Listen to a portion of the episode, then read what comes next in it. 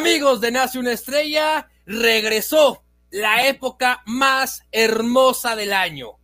Por supuesto, no podía faltar un especial de Nace una Estrella con el regreso del fútbol americano, porque no solo es la NFL, sino el fútbol americano en general, nivel colegial, también lo tendremos. Y eh. para esto, como debe de ser, con mi gran partner, mi amigo, mi compadre, mi hermano, Carlos Gómez Chico. Quique, te saludo con el gusto de siempre y hoy especialmente emocionado, como bien mencionas, y también con esa energía con la que presentaste el programa, porque ya estamos a días de que inicie la temporada 2021 de la NFL, lo cual por supuesto a nosotros como aficionados del deporte, las tacleadas por excelencia, nos tiene entusiasmadísimos de ya ver un nuevo calendario después de una espera tan larga, ¿no? Eh, lo malo que tiene la NFL, Kiki, y seguramente estarás de acuerdo conmigo, es que la temporada baja dura muchos meses. Eh, son más meses de los que dura la, la, campaña regular. Entonces, estamos constantemente esperando noticias, esperando el draft, esperando los campos de entrenamiento. La pretemporada ya la tomamos con una intensidad tremenda y, por supuesto, cuando llega la campaña regular, nos adentramos en un valle de éxtasis total. Entonces, muy contento y emocionado de estar contigo para platicar en este podcast un poco de la historia del NFL, un poco del equipo campeón actual, que son los Bucaneros de Tampa Bay, y también dar una pequeña previa rumbo a esta campaña 2021. Sí, que creo que es aquí muy importante platicar, eh, ya, lo saben, en Nace una Estrella siempre platicamos un poco de historia y también, por supuesto, algunas de nuestras opiniones. Eh, Carlos, esta NFL que como tal se constituyó ya como una liga en 1920. Esto es muy importante de, platicar y que inicialmente, para mucha gente, como dato curioso, no se llamaba NFL. En realidad, si hoy quisiéramos decir ese, sería eh, APFA, sería American Professional Football Association. En ese momento se, se terminaba denominando y es hasta 1922, prácticamente dos años después, que le terminan cambiando el nombre a NFL. Sí, totalmente de acuerdo. Eh, la liga nace justamente en 1920 y por eso fue que la campaña antepasada pues, se celebró el 100 aniversario de la NFL como tal. Por supuesto, fue una campaña muy especial en la que terminaron consagrándose los Kansas City Chiefs después de 50 años de agostamiento, porque hay que recordar que el último Super Bowl que había ganado justamente esta franquicia había sido en la campaña del 69 y ahora aquí que algo interesante, ¿no? Porque este equipo justamente de Kansas, hablando también un poquito del contexto histórico de ciertos equipos, pues inician siendo los Dallas Texans y después pasan a ser los Kansas City Chiefs por esa batalla de Dallas que tenían con los Cowboys que inician en 1960, se van a Kansas City y forman parte de la AFL, que también es una liga fundamental para que se concrete la NFL como la conocemos hoy. Ahorita vamos justamente a platicar este tema, pero realmente las dos ligas fundadoras del fútbol americano profesional como lo conocemos el día de hoy son la NFL y la AFL, la National Football League y la, y la AFL. Entonces, finalmente se fusionaron estas dos y formaron una sola liga. Sí, de acuerdo. Y ahora, aquí algunos datos interesantes que de repente tenemos eh, por supuesto, conocer al primer campeón que tuvo eh, esta liga, que fue Akron Pro. Eh, en, este momento, así se denominaba este equipo. Y cómo se elegían los equipos de 1920 a 1933. Era el equipo que mejor récord tenía.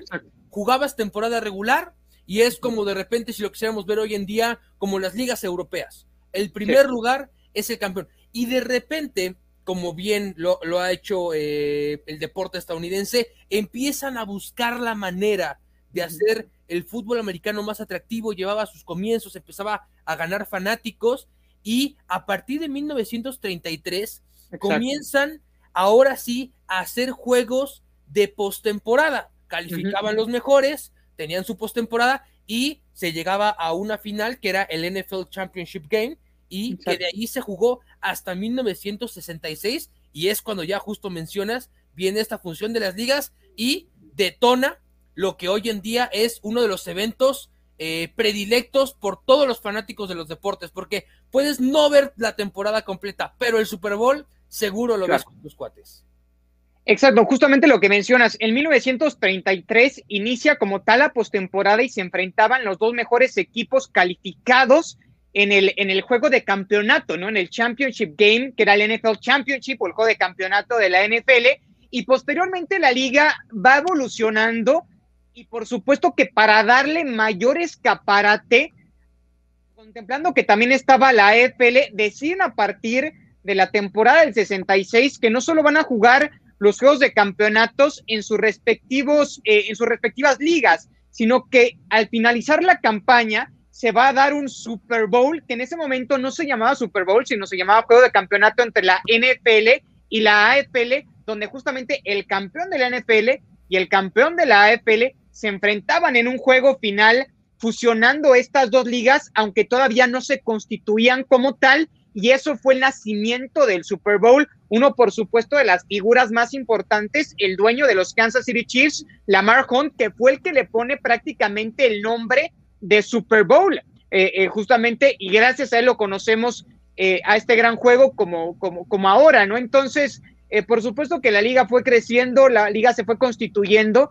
y ya en 1970 fue cuando se termina de fusionar la NFL y la AFL aunque también hay que recordar que por ahí una tercera liga, Quique, que fue la All American Football Conference, donde estuvieron sobre todo los Cleveland Browns. Muchos de estos equipos los absorbió la NFL porque solo duró cuatro años. La All American Football Conference eh, termina por quebrar, por no funcionar. Eh, prácticamente los reyes de la All American Football Conference fueron los Browns de Cleveland del legendario Paul Brown, uno de los entrenadores en jefe más maravillosos y en lo personal de los más entrañables.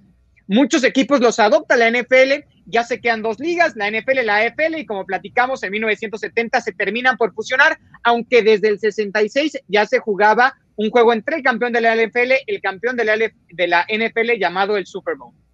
Sí, de acuerdo, y de ahí es donde creo que realmente comienza la NFL a despuntar. Eh, de alguna manera, eh, el, el béisbol eh, eh, era el, se conoce como el rey de los deportes y era el fuerte en los Estados Unidos, principalmente la década de los 30, los 40, los 50 aún lo empezaba a hacer. Y el fútbol americano tiene que empezar a hacer algo. Se tiene que volver este deporte espectáculo que tanto de repente hemos mencionado, que generalmente el deporte hoy en día profesional es un deporte espectáculo para cada uno de sus aficionados. Y surge esta gran idea del enfrentamiento. De repente ya se tenían los tazones colegiales, legendarios de muchísimos años, pero no se tenía esta sensación de este juego importante, trascendental, ya a nivel profesional. Y como bien mencionas y, lo, relataste muy bien, toda la creación del Super Bowl. Pero ya empieza a tomar fuerza en la década de los 70, empiezan a crearse las dinastías, eh, los Steelers en los 70s, los 49ers en, los 80s, empieza también ya a existir este cambio en la filosofía del juego, empiezan a, nacer mariscales ya con, otro, con otra idea, ¿no? Joe Montana, eh, por supuesto Dan Marino, uno de los grandes eh, pioneros en, cuestión de, lanzar el balón, el mismo Dan Fouts, eh, creo, creo, que por ahí podrían entrar, y empiezan a surgir esta clase de dinastía, los vaqueros de los noventas y el Super Bowl se convierte en la gran fiesta, en la gran culminación de lo que es el fútbol americano. Y lo tenemos clarísimo hoy en día. Insisto, lo repito, lo dije hace unos momentos, hay gente que no, no ve un solo partido de toda la temporada regular. Es más, quizás no le gusta el fútbol americano. No le entiende. Pero es como si fuera un día festivo reunirse con los cuates para ver el supertazón para ver el Super, el Super Bowl. De acuerdo, ya es un tema cultural, ¿no? O sea, más que deportivo, ya es cultural y sobre todo en los Estados Unidos es una fiesta tremenda, si no es que la más grande del año. Yo lo compararía con el 4 de julio, ¿no? O sea, prácticamente a ese nivel de magnitud lo viven los norteamericanos. Y es muy interesante lo que mencionas y yo creo que después, Kike, le deberíamos dedicar un podcast a cómo fue revolucionándose el juego, sobre todo en la posición de mariscal de campo, del forward pass, del pase eh, hacia adelante, ¿no? Porque al inicio, pues prácticamente era como rugby, corriendo todo el tiempo el balón, eh, no existía como tal el pase, y el pase fue lo que hizo al fútbol americano espectacular, ¿no? Eh, realmente es el distintivo del juego, por eso De hecho, hay un documental maravilloso que se llama The Forward Pass, que se lo recomiendo muchísimo que lo vean, donde explican cómo se va desarrollando este juego, ¿no? Iniciando por Sammy Bog, que fue el primero como tal que empezó a lanzar la pelota, después llegando a Johnny United, que lo lleva a otro nivel, uno de los mejores mariscales de campo, y ya luego, como bien mencionas, llega Terry Bradshaw, llega Robert, Robert, llega eh, Joe Montana en la década de los 80, y se empieza a revolucionar el juego a como lo conocemos hoy, que ya prácticamente es más pase que juego terrestre, ¿no? Al inicio era más juego terrestre, defensivas más potentes, ahora es ofensivas espectaculares, más puntos, eh, reglas que favorecen justamente también al sector y al mariscal de campo, por eso vemos estadísticas tan bollantes últimamente, que creo que valdría la pena relatarlo más a detalle, pero así es como va creciendo el fútbol americano y se va adueñando del público, porque como bien mencionabas antes, el béisbol era el rey de los deportes, el deporte por excelencia para los estadounidenses, y después el fútbol americano lo desplaza absolutamente y hoy se habla de que ya es necesario también una evolución del béisbol, hacer el juego un poquito más rápido, más dinámico, cosa que el fútbol americano lo ha hecho muy, pero muy bien, ¿no? Con los tiempos comerciales, con las pausas, pero también con el juego rápido, espectacular. Entonces, eh, como bien mencionaba un periodista norteamericano, antes el domingo era el día de ir a la iglesia, de ir a rezar, de ir con la familia justamente a congregarse a un recinto para rezar.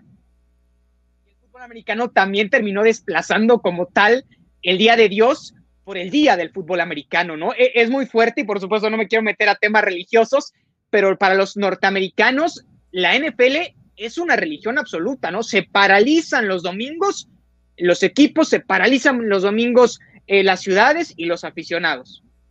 Sí, impresionante. Y poco a poco la NFL lo ha hecho también que se empiezan a paralizar los domingos, no solo en los Estados Unidos, empezamos a ver una gran masa en varios países. México, por supuesto, por la cercanía, es uno de ellos. Pero empezamos a ver fanáticos en Japón, en España, en Londres, y de repente esto empieza a generar algo bastante interesante. El fútbol americano en Brasil ha crecido muchísimo en los últimos, en las últimas dos décadas, por, por decirlo de alguna manera, y bueno, termina haciendo una culminación en lo que tenemos hoy en día, ¿no? Eh, como ya lo mencionabas, estas ofensivas explosivas, uno de los grandes eh, ejemplos que tenemos hoy en día son los, la ofensiva de los jefes de Kansas City con Patrick Mahomes, eh, ya, ya campeón de Super Bowl en la edición 54, y eh, subcampeón en la edición anterior del Super Bowl. Pero ahora, hablando de Super Bowls, la edición anterior, los Tampa Bay Buccaneers lograron su segunda victoria en la historia en un Super Bowl. Y personalmente, una historia importante, una historia interesante, la de estos Tampa Bay Buccaneers, actuales campeones del NFL, y que si estamos hablando de que hoy es lunes 6, prácticamente en tres días comienza la, temporada, entonces en tres días estarán ellos como campeones debutando. Una historia también muy complicada la de este equipo. Sí, totalmente. Hay que recordar que los Bucaneros de Tampa Bay llegan a la NFL como un equipo de expansión junto con los Seattle Seahawks en 1976. Y aparte tienen un inicio muy turbulento porque quedan 0-14 en su primera temporada, es decir, no ganan ni un partido, 0-14, no consiguen ninguna victoria. Hay que recordar que antes el calendario de campaña regular era de 14 partidos. A partir del 78 se acumulan 16 o se suma a 16 y ahora a partir de la campaña 2021 se van a jugar 17 partidos de temporada regular pero en ese entonces, cuando los Bucaneros entran a la liga, se jugaban 14 partidos, no ganan ni uno, pierden los 14 y la siguiente temporada pierden los primeros 12. De hecho, tienen la marca de más partidos consecutivos conociendo la derrota y sin conocer la victoria. Así que el inicio de los Bucaneros de Tampa Bay es posiblemente de los peores en la historia del deporte norteamericano y de hecho tienen el peor o tenían antes de la temporada pasada el peor porcentaje de victorias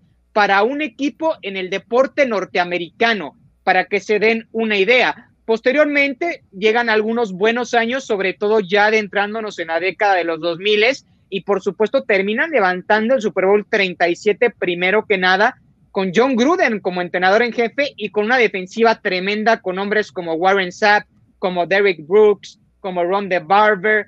Eh, en la ofensiva tenían a Brad Johnson, que es, me parece, de los peores mariscales de campo que han ganado un Super Bowl, pero la, defensiva era tan potente, Quique, que terminaron por, por adueñarse ese Super Bowl 37. donde, por cierto, Dexter Jackson fue el MVP. Sí, sí, de acuerdo. Eh, estos bucaneros que, que, bueno, han sido una, una historia que también en algún momento creo que se merecen un podcast ellos solitos, porque insisto, eh, épocas complicadas eh, en alguna manera, logran ganar un Super Bowl, incluso terminan ganando un Super Bowl con un pateador argentino, con Martín Gramática como, como pateador terminan ahí levantando este, terminan levantando esta, es, este trofeo Vince Lombardi y después sucede esto, eh, pasan muchas cosas, incluso el mismo Jeff García termina siendo mariscal de campo de este, de este equipo de, de los Bucaneros ahí cerca del 2007 y del 2008 al 2018 eh, viene una época nuevamente complicada, eh,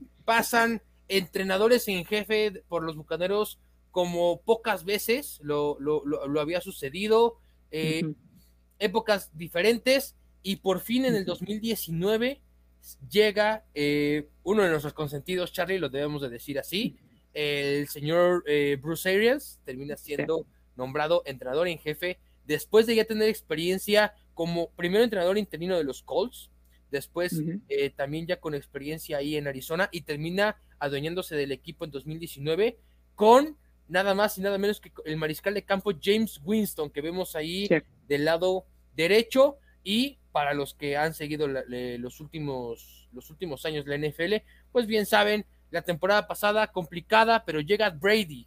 Llega Brady por primera vez se aleja de Foxboro llega Brady a este equipo de los Bucaneros. Y bueno la historia da un giro radicalmente para este equipo que en su primera temporada logra lo impensado.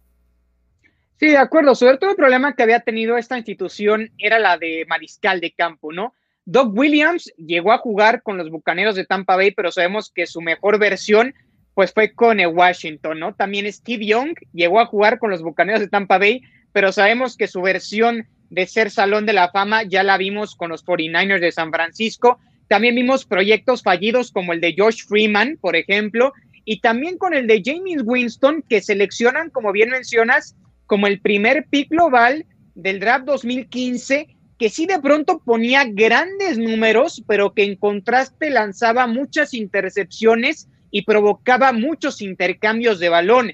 Y ese fue el gran problema de los Bucaneros de Tampa Bay de hace un par de años, en la última campaña de Winston, la 2019, que lanza para más de 5 mil yardas, que son números mayúsculos, que lanza para 33 pases de anotación, pero que lanza para 30 intercepciones. Entonces, el problema del equipo era, tenemos que disminuir los errores, tenemos que aprovechar la buena defensa que tenemos y encontrar un mariscal de campo veterano que pueda dar esas estocadas finales que nos permitan ganar los partidos y lo encontraron perfectamente en un veteranísimo como Tom Brady, que ya había recolectado seis Super Bowls con los Patriotas, que llegó en su primera campaña con Tampa, gana su séptimo anillo y por supuesto que es una historia, me parece digna de película, ¿no? O sea, salir de Foxborough después de tener un idilio de 20 años, llegar a una nueva institución y en que tu primera campaña ganes el Super Bowl con Tampa, una escuadra que no había ni siquiera ganado un partido de postemporada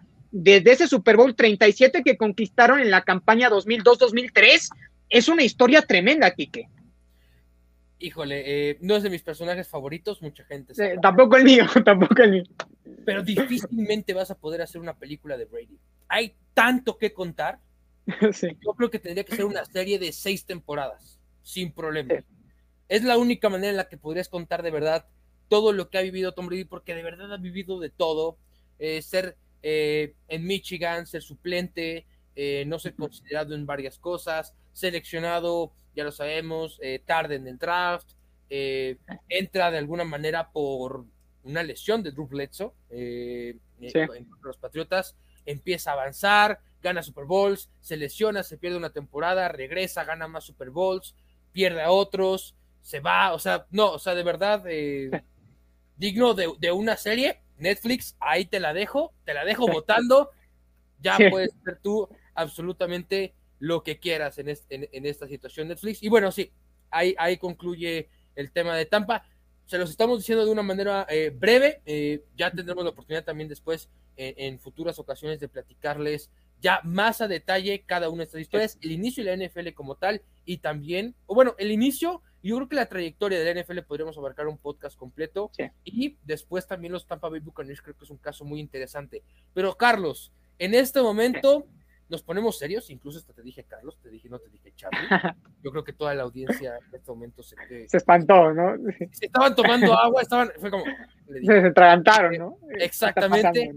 Eh, comienza una nueva temporada, comienza una nueva temporada y un feeling distinto al de la temporada anterior. Era mucho pesimismo el año pasado, muchas cosas para todos, todos vivimos cosas muy complicadas, eh, seguimos viviendo, pero bueno, se ve un rayo de esperanza. La, NFL creo que fue un rayo de esperanza el año pasado.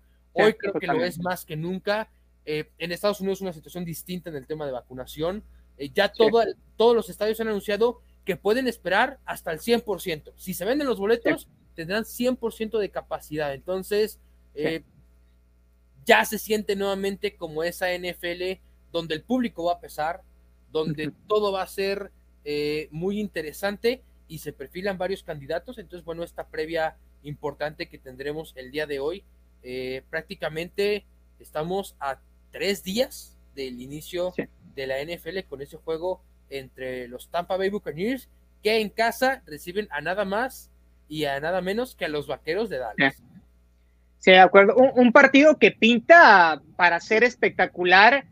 Por un lado, por supuesto, los actuales campeones bucaneros de Tampa Bay, por otro lado, unos Cowboys que recuperan a Dak Prescott y que por supuesto los aficionados de la estrella solitaria quieren ver en qué condiciones regresa, porque no solo se estaba hablando evidentemente de la lesión tan aparatosa de tobillo que tuvo la campaña pasada, sino de ciertas dolencias en el hombro que aún no se revelan con bien, eh, con, buen detalle en Dallas. Entonces, eso ha prendido ciertas alarmas eh, para la institución de los Cowboys. Una campaña, como bien mencionas, totalmente distinta a la pasada, aunque creo que la pasada fue un aliciente tremendo para los aficionados, ¿no? Se mencionaba que posiblemente se iba a cancelar, finalmente no se cancela y fue una ilusión enorme, a pesar de no poder estar en los estadios, de ver un panorama totalmente distinto donde la localidad ya no pesaba como antes, pues el hecho de prender el televisor y ver a tu equipo te generaba ilusión dentro de una pandemia dentro de un confinamiento. Ahora es una realidad totalmente distinta, aunque seguimos en esta batalla contra el COVID que no ha terminado.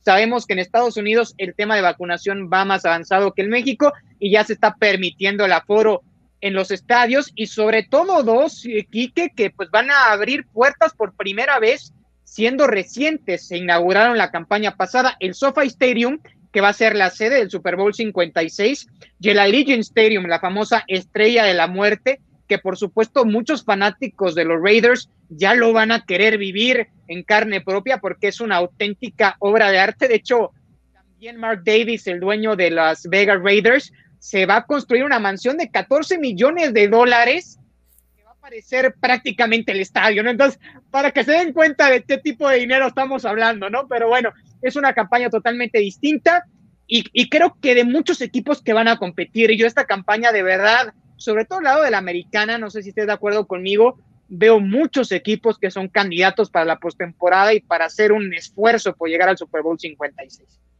Sí, muchos equipos y que varios, si bien no son, eh, por decirlo así, los favoritos, creo que eh, podrían ser incluso considerados, no sé si caballos negros sea la, palabra adecuada, porque tampoco es que no tengan buen equipo. Eh, por ejemplo, haciendo un, pase rápido de lista, por decirlo así. Eh, Baltimore ha estado en la conversación los últimos años. Eh, los Bills, creo que hoy más que nunca, están en la conversación de de verdad poder llegar al Super Bowl. Los Bengals me parece que es un tema un poco más complicado. Eh, los Browns, después de, aquel gran juego que le dieron a Kansas en, la ronda divisional, creo que van a estar ahí en la conversación. Denver con problemas, los Tejanos eh, esperando que primero su coreback no se vaya a la cárcel, antes que nada. Y, si lo logran, eh, de alguna manera intentarán hacer algo. Los Colts con mucha expectativa. Estos Colts que se los pongo así de simple. Estos Colts hicieron brillar como nunca había brillado Phil Rivers. sí, sí, totalmente. Si, si, los Colts llegaron con todo eso, con un Philip Rivers eh, como mariscal de campo, peleándole hasta el último momento esos Bills, eh, en aquel juego de comodín. Eh, ahora con Carson Wentz, con un coach que lo conoce perfectamente, creo que puede ser algo interesante, a pesar de que se pueda perder las primeras semanas. Los jefes, bueno, ¿qué les podemos decir, no? Los jefes son el primer equipo de la conferencia americana que reciben tres años seguidos el campeonato eh, de la AFC. Entonces, obviamente son candidatos al Super Bowl. Los Riders, híjole, ahí este podrían pintar como caballo negro. Los Chargers ah, tienen un buen proyecto interesante. Los Dolphins, tengo mis dudas. Eh, por ejemplo, los Patriots. Yo, yo, yo creo que los Patriots están en este proceso de reconstrucción, de armar nuevamente la franquicia, eh, mismo caso que los Jets. Los Titanes serán un sólido candidato y más ahora con Julio Jones, este, como, como, como, este, como aditamento a esta gran ofensiva que si de por sí ya era eh, importante con el mejor corredor de la liga estadísticamente hablando, como lo es Derrick Henry. Y bueno, cerrando con broche de oro, pues estos Pittsburgh Steelers muy criticados, pero que si algo tiene Pittsburgh es de que pelea hasta el final y si se mantienen sanos varios jugadores, entre ellos el mariscal de campo Ben Roethlisberger, seguramente ahí los tendremos peleando hasta el último momento y posiblemente en los playoffs. Porque además hay que recordar que ya califican más equipos a playoffs. Exacto, como la campaña pasada ya califican siete conjuntos por conferencia, los cuatro campeones divisionales, tres conjuntos comodines yo sí creo que en la americana muchos equipos que van a conseguir 10 victorias, también contemplando que ya son 17 juegos de campaña regular, se pueden quedar fuera de la postemporada. Así de peleada veo la americana. Por parte de Pittsburgh, como bien mencionas, es un equipo que va a pelear hasta el fin. No ha tenido una campaña perdedora desde el 2003. Es el conjunto que más campañas vigentes consecutivas lleva sin tener una campaña perdedora. Estamos hablando de 17 años el que más eh, se acerca a los Steelers es Seattle con nueve. O sea, para que se den una idea de la constancia que tiene Pittsburgh, que es un equipo que siempre está peleando y está en ese conjunto de, equipos que, van, que van a pelear la postemporada, eh, pero tienen una división muy complicada. Como mencionas, están los Ravens, aunque J.K. Dobbins se va a perder toda la campaña, su corredor titular es una baja sensible, pero sabemos que Baltimore es un conjunto fuerte Cleveland tuvo un año revelación la campaña pasada. Se espera mucho de ellos, sobre todo por las piezas que tiene. Vimos a una muy buena versión de Baker Mayfield. Tienen un backfield tremendo con dos corredores como Nick Chubb, como Karim Hunt. Tienen dos receptores también de muy alto perfil, como es Odell Beckham Jr., Jarvis Landry. En la defensiva, Miles Garrett. Estamos hablando de también Troy Hill, de John Johnson, que llegan de los Rams, eh, de Denzel Ward. Entonces, Cleveland en papel es un equipo que va a competir. El norte lo veo muy peleado. Creo que podrían salir tres conjuntos de playoffs del norte de la conferencia americana. Del sur, como bien mencionas, están los Colts, que con Carson Wentz, pues las expectativas están altas porque se reencuentra con Frank Reich, que fue su coordinador ofensivo con eh, Filadelfia, y sabemos que la mejor versión de Wentz fue junto a Frank Reich, eh, justamente con las Águilas. Por otro lado está Tennessee, que con la incorporación de Julio Jones, creo que la ofensiva puede ser más explosiva. Primero porque le hables más el panorama a Matt Ryan. Creo que puedes explotar también mucho las cualidades de AJ Brown como receptor joven y le puedes quitar peso a Derrick Henry, que ya lleva dos campañas con una carga de acarreos tremenda. Y este tipo de backs que son tan castigados tarde que temprano suelen lesionarse, pero hay que recordar que Derrick Henry ha liderado la liga en yardas terrestres las últimas dos campañas y la pasada se convirtió en el octavo corredor que superó las 2000. Entonces es un auténtico tractor. Mientras se mantenga sano, va a ser de los mejores de la liga. Eh, por otro lado, el oeste también me parece que va a estar muy competitivo. Kansas en primer plano, como bien mencionabas. Los Chargers yo lo considero un caballo negro. A mí me gusta muchísimo el equipo de Los Ángeles y ahora con Brandon Staley como nuevo entrenador en jefe creo que le puede sacar mucho provecho a la defensiva, porque hay que recordar que Brandon Staley fue coordinador defensivo de los Rams. Los Rams fueron la mejor defensiva el año pasado y los Chargers tienen muy buenas piezas a la defensa. Entonces, eso en conjunto con la versión de Justin Herbert que vimos la campaña pasada, creo que pueden hacer que los Chargers tengan un salto de calidad. Los Raiders, obligadísimos, Quique, porque a John Gruden le dieron un contrato por 10 años y 100 millones de dólares hace cuatro años y en las últimas tres temporadas no ha podido ingresar a la postemporada.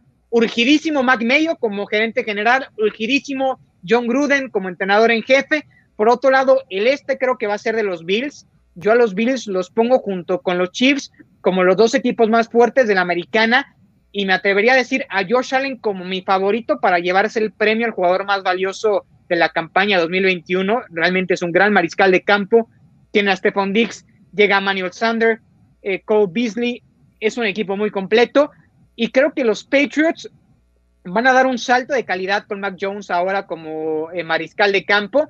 Creo que van a estar entre las nueve y diez victorias, pero no sé si les alcance para llegar a postemporada. Repito, creo que va a haber muchos equipos que van a conseguir 10 victorias en la americana, que en años normales se consideraría prácticamente un pase hecho a los playoffs, al menos como comodín. Este año la situación va a cambiar. 10 victorias posiblemente no te basten para ingresar a la postemporada. Sí, es, es impresionante. Sería importante, por ejemplo, también ver a algunos novatos, ¿no? Ya mencionas el caso de Matt Jones. Eh, tenemos también, por supuesto, al pick número uno de, de, de este año, Trevor Lawrence. Y eso es del lado de la americana, pero si bien del lado de la nacional no se hablan muchas cosas, sí hubo muchos cambios. Y, y, y de esto, eh, primero que nada, podemos hablar de uno de los juegos que, que, tendremos en la semana inaugural. El tema, por ejemplo, de los Jets de la americana en contra de los Panthers de la nacional. Estos Panthers ahora con un nuevo mariscal de campo como lo es Sam Darnold. Eh, muchos cambios, eh, ¿a qué me refiero? También Leones de Detroit va a comenzar con Jared Goff. Los sí. Rams van a comenzar con Matthew Stafford.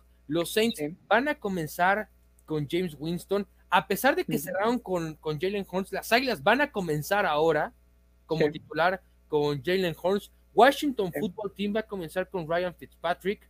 Eh, Chicago va a comenzar con Andy Dalton.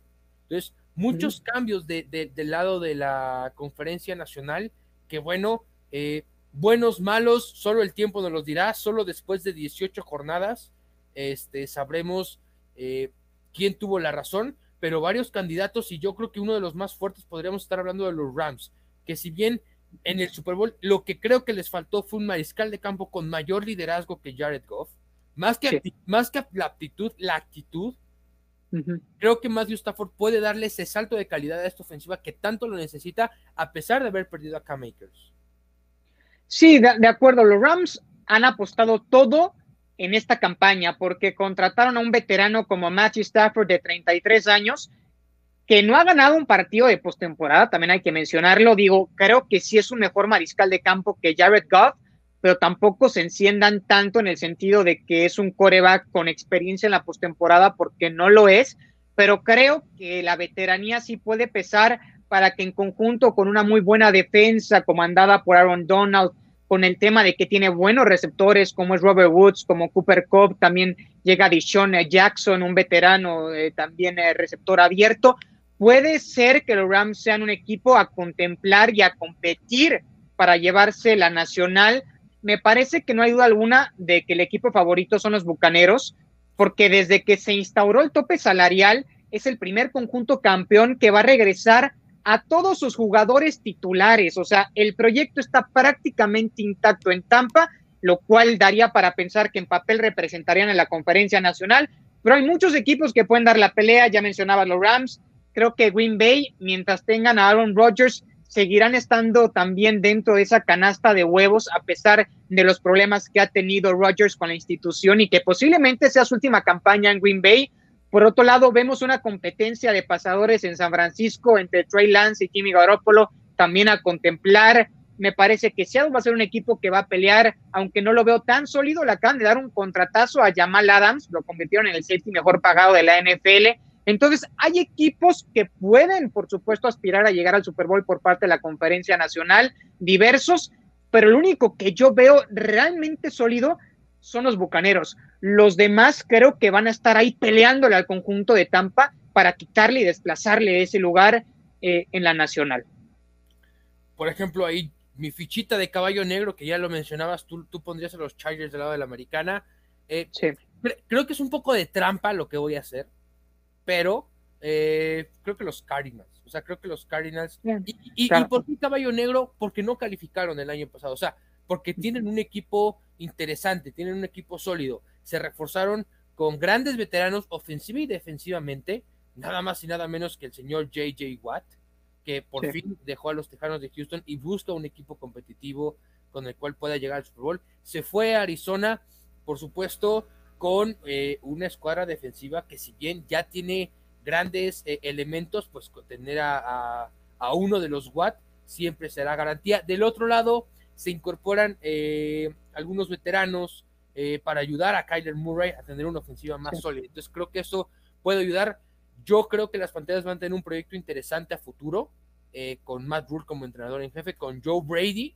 Siempre ha dicho esto, que esa es la clave de la ofensiva no importa a quién tengas como mariscal de campo, Joe Brady es el que puede eh, hacer que luzca esta ofensiva como coordinador este, ofensivo.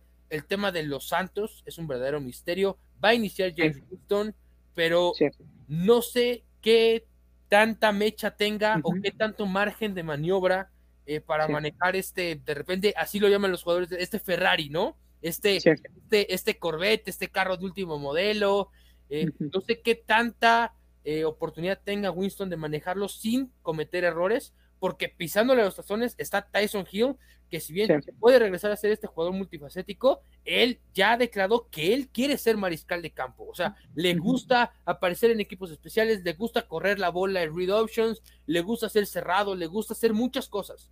Pero su pasión es ser mariscal de campo y va a seguir peleando por ello.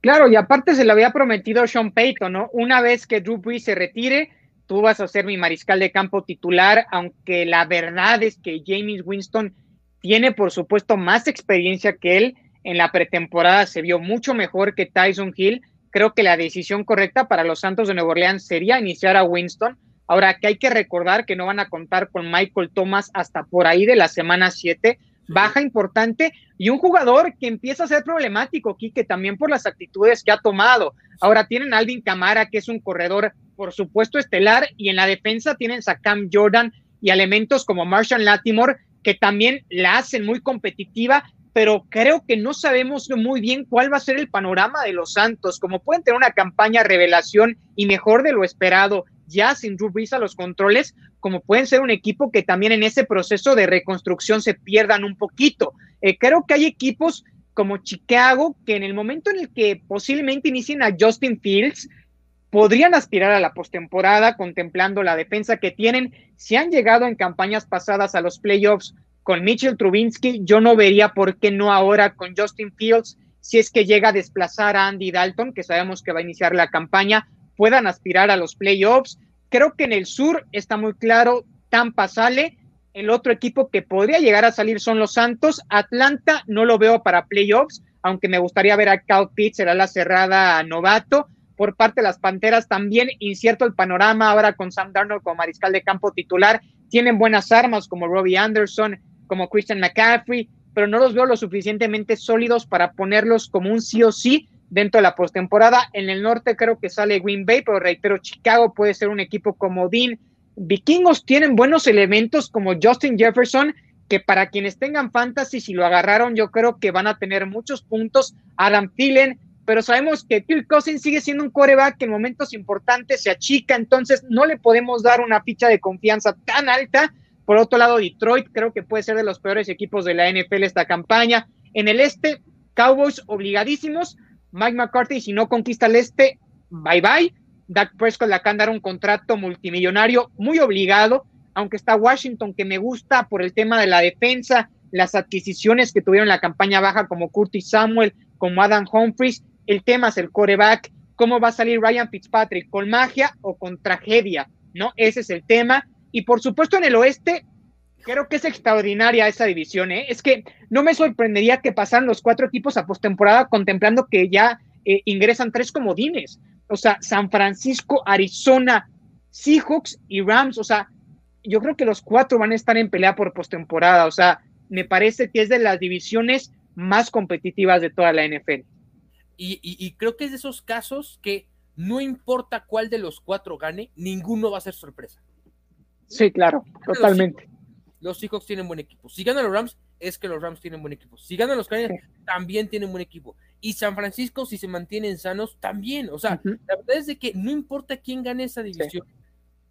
Creo que los tres, digo, los, los cuatro, tienen grandes posibilidades y de verdad ninguno creo que sea sorpresa. De verdad no creo que no haya uno solo que pueda decir, que es una sorpresa que haya ganado.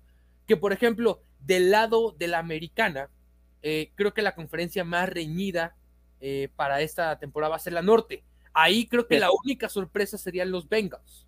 Claro, totalmente. Si hablamos de Pittsburgh, otra vez, vuelven las críticas de Pittsburgh, pero Pittsburgh no deja de ser el actual eh, rey del norte.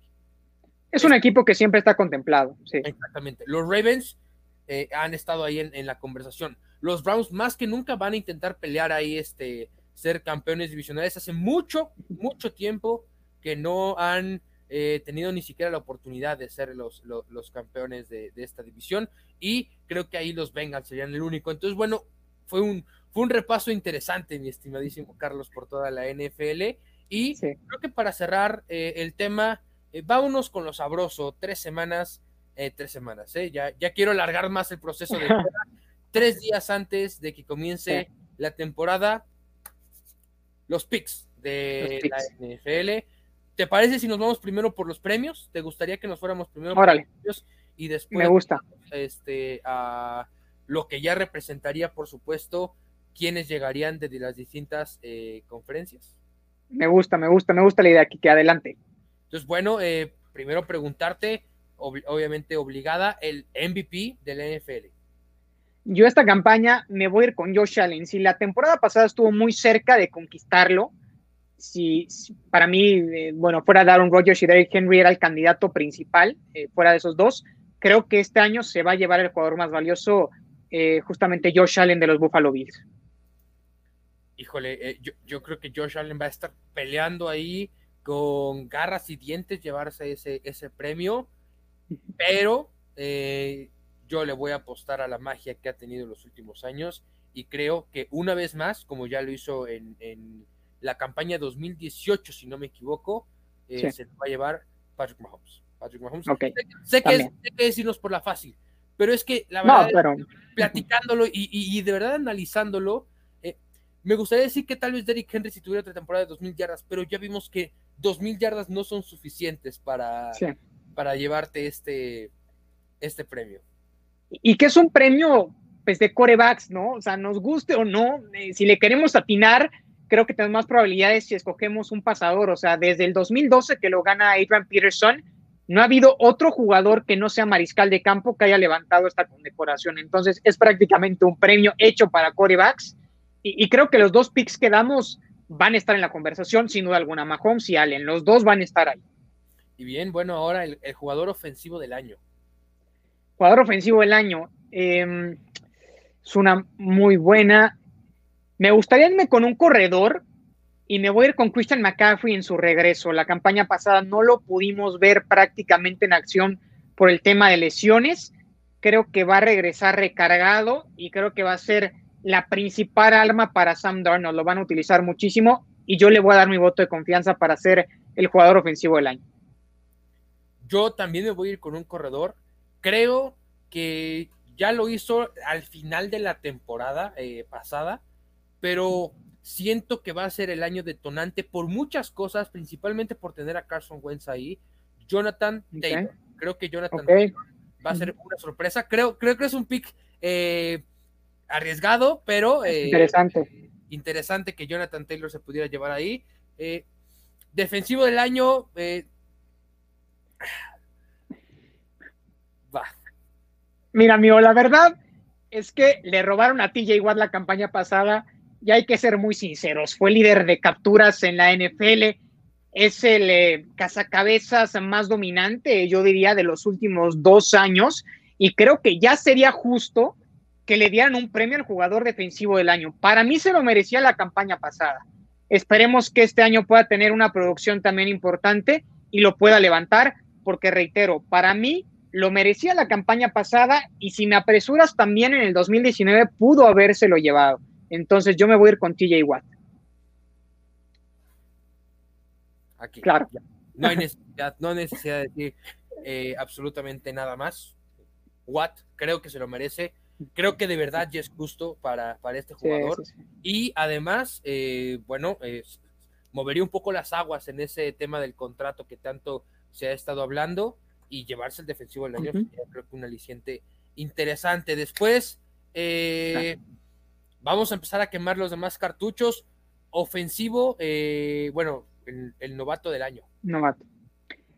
Del lado ofensivo, eh, para novato del año, yo esta campaña ah, me voy a ir, me voy a ir con un coreback también en esta ocasión es que está Trevor Lawrence, que es el primer pick, pero no sé si tenga las armas suficientes con Jacksonville para poder levantar el premio.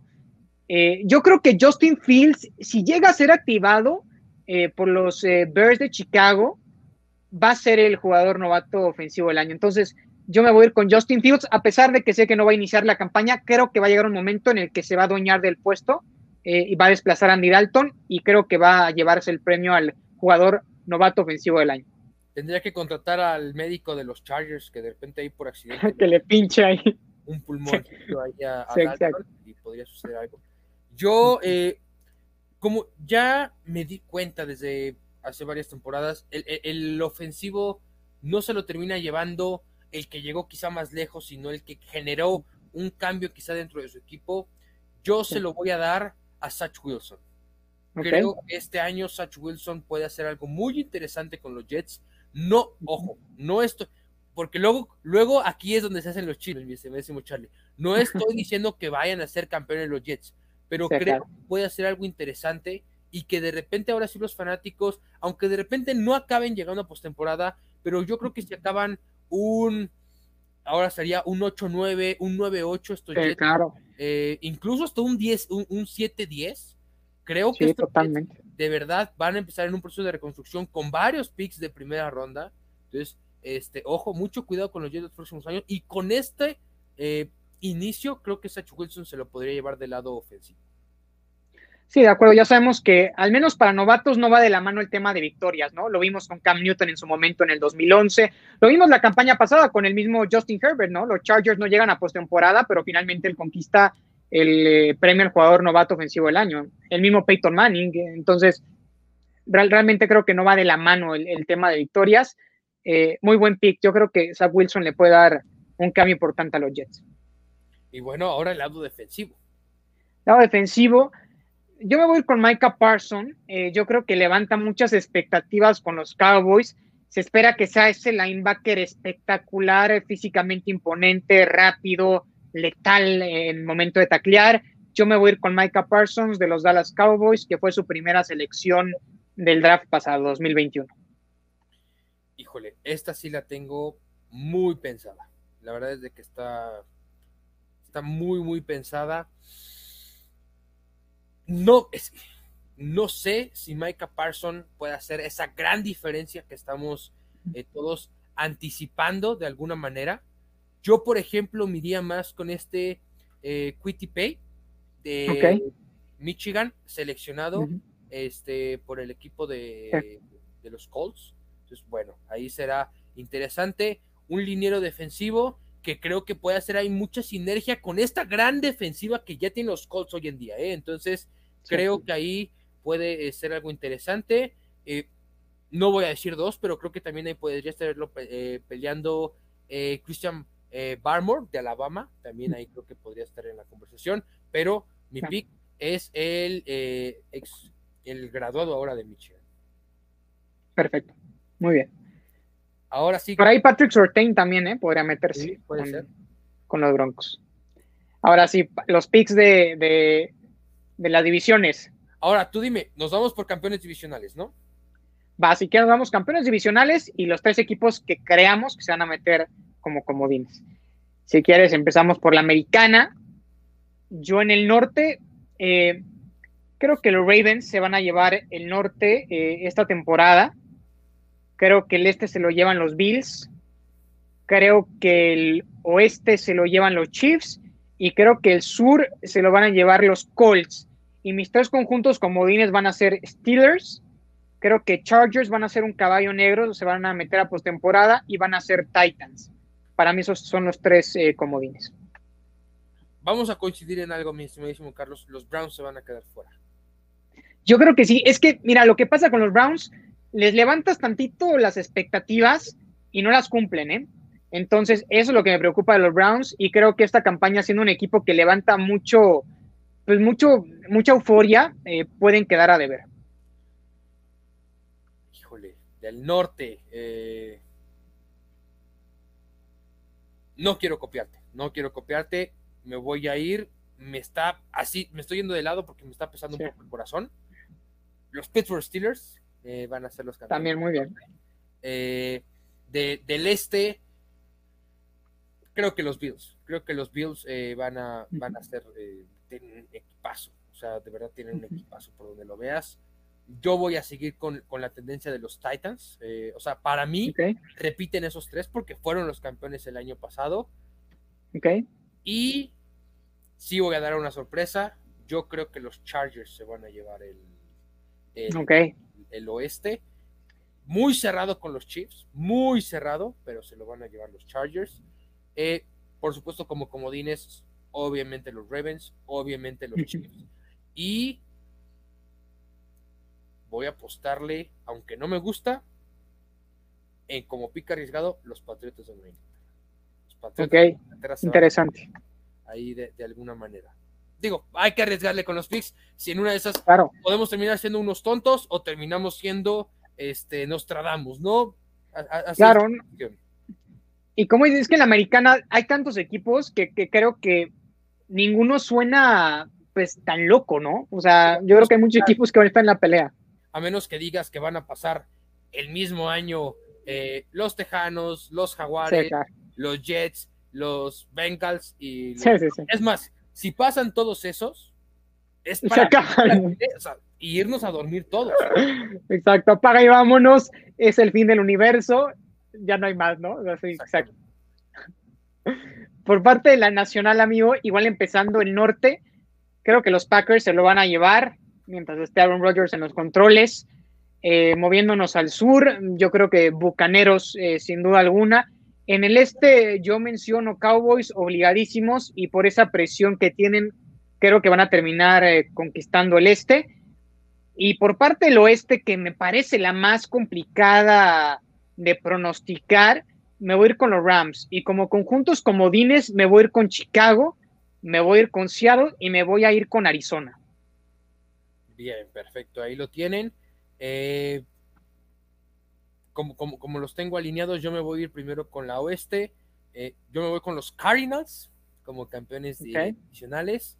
Eh, como me gustaría decir Nuevo Orleans, pero de verdad no le veo mucho futuro a Winston. Y al mismo Tyson Hill tampoco les veo madera para poder ser los campeones divisionales. Se la van a llevar los Bucks. Me voy a ir con los gigantes de Nueva York. Ok. Este año Daniel Jones va a tener ahí un año no de locura, pero lo suficiente para poder afianzarse este el puesto. Ahora, el año pasado tampoco fue tan difícil. Washington tuvo que tener 7-9 para, ser campeón, ¿no? Eh, del lado de la norte, con Rogers difícilmente van a poder pelearle e, ese, ese campeonato, ¿no? Entonces, ahí eh, sale uno de mis, este, de mis campeones. Creo que de comodines van a pasar los Rams, los 49ers, se van a quedar fuera los Seahawks. Se van a quedar fuera los Seahawks. Y estoy con un pick muy arriesgado, de verdad muy arriesgado, porque no sé qué tanto vaya a levantar este año, pero voy a meter todas las cartas en un all-in y vamos a ir con las Panteras de Carolina. Ok, interesante, ¿eh? me gusta también. Y ahí, quedaría. Vamos a dejarlo ahí, amigo. No vamos a meter toda la carne al asador. Y a mitad de temporada prometemos hacerles otro video de la NFL y ahí sí, ya nos vamos con los playoffs. Exacto, ahí ya nos vamos con la postemporada y damos nuestros picks también. Eh, la verdad es que siempre hablar de NFL es una dicha y más contigo, amigo. Ha sido un placer ahora en Hace una Estrella, este nuevo capítulo ya de cara a la campaña 2021. Hablando un poquito de los inicios de la liga, para quienes no conozcan cómo se fue constituyendo, se den una idea, aunque posteriormente, como bien mencionas, valdría la pena hacer un podcast donde detallemos bien a bien cómo se fue estructurando la NFL que conocemos al día de hoy, hablando también un poquito de los actuales campeones bucaneros para que sepan también de la historia que tienen eh, siendo los campeones reinantes y por supuesto hablando también de fondo de la campaña 2021 dando nuestros picks, así que un podcast me parece muy completo, Quique, y con el gusto de siempre de compartir este espacio contigo. No, el, placer es mío, eh, Carlos, ya lo sabes. Charlie Gómez Chico, eh, amigo entrañable, de verdad, extraordinario periodista. Eh, sin, ningún problema. Y gracias a ti, gracias a ti, siempre insisto, es un placer. Eh, ustedes no saben, nosotros acabamos este podcast y yo creo que tardamos unos 3, 4 segundos de que salimos del aire y empezamos a platicar. y si ahorita hablamos 56 minutos al aire, hablamos otras 3 horas fuera del aire de los Pittsburgh Sí, cañón. Así que eh, lo estamos grabando ya este, un poco noche. Seguramente hoy nos iremos a dormir como a las 3 de la mañana, porque así generalmente Exacto. Este, porque seguramente estaremos hablando después de los Pittsburgh Steelers. Pero Charlie, como siempre, de verdad un placer poder estar contigo. Eh, y no nace una estrella, pero sí nace el camino para que un equipo más al estilo fútbol forje una estrella. Entonces, claro. Eso será eh, muy importante. Disculpen ahí por el gato los que están viéndolo por este por YouTube. Los de Spotify no se perdieron de absolutamente nada. De acuerdo, no, pues sí, eh, justamente se va a forjar una nueva estrella, nuevo campeón. Esa campaña 2021, esperemos que sea muy, pero muy excitante en ese sentido, que no nos queda de ver, que la verdad es que la NFL nunca queda de ver, ¿eh? esa es la realidad, es una liga que sabemos que no va a quedar a deber, ¿no? Vamos a ver partidos espectaculares, vamos a ver jugadores de revelación, vamos a ver encuentros del sueño, entonces muy emocionado ya por el inicio de la campaña. Quique, pues muchísimas gracias eh, por estar una vez más conmigo. A todos los que nos siguen, compartan el contenido, suscríbanse, por favor, no lo olviden y denle like. Bien, y con esto concluye el eh, episodio número 13 ya de Nación Estrella. Tres episodios se fueron de volada, se han ido de volada estos, estos, episodios. Y abrazo de touchdown para cada uno de ustedes. Que pasen una extraordinaria noche y recuerden, estamos a tres días nada más del inicio de la NFL. Saludos a todos.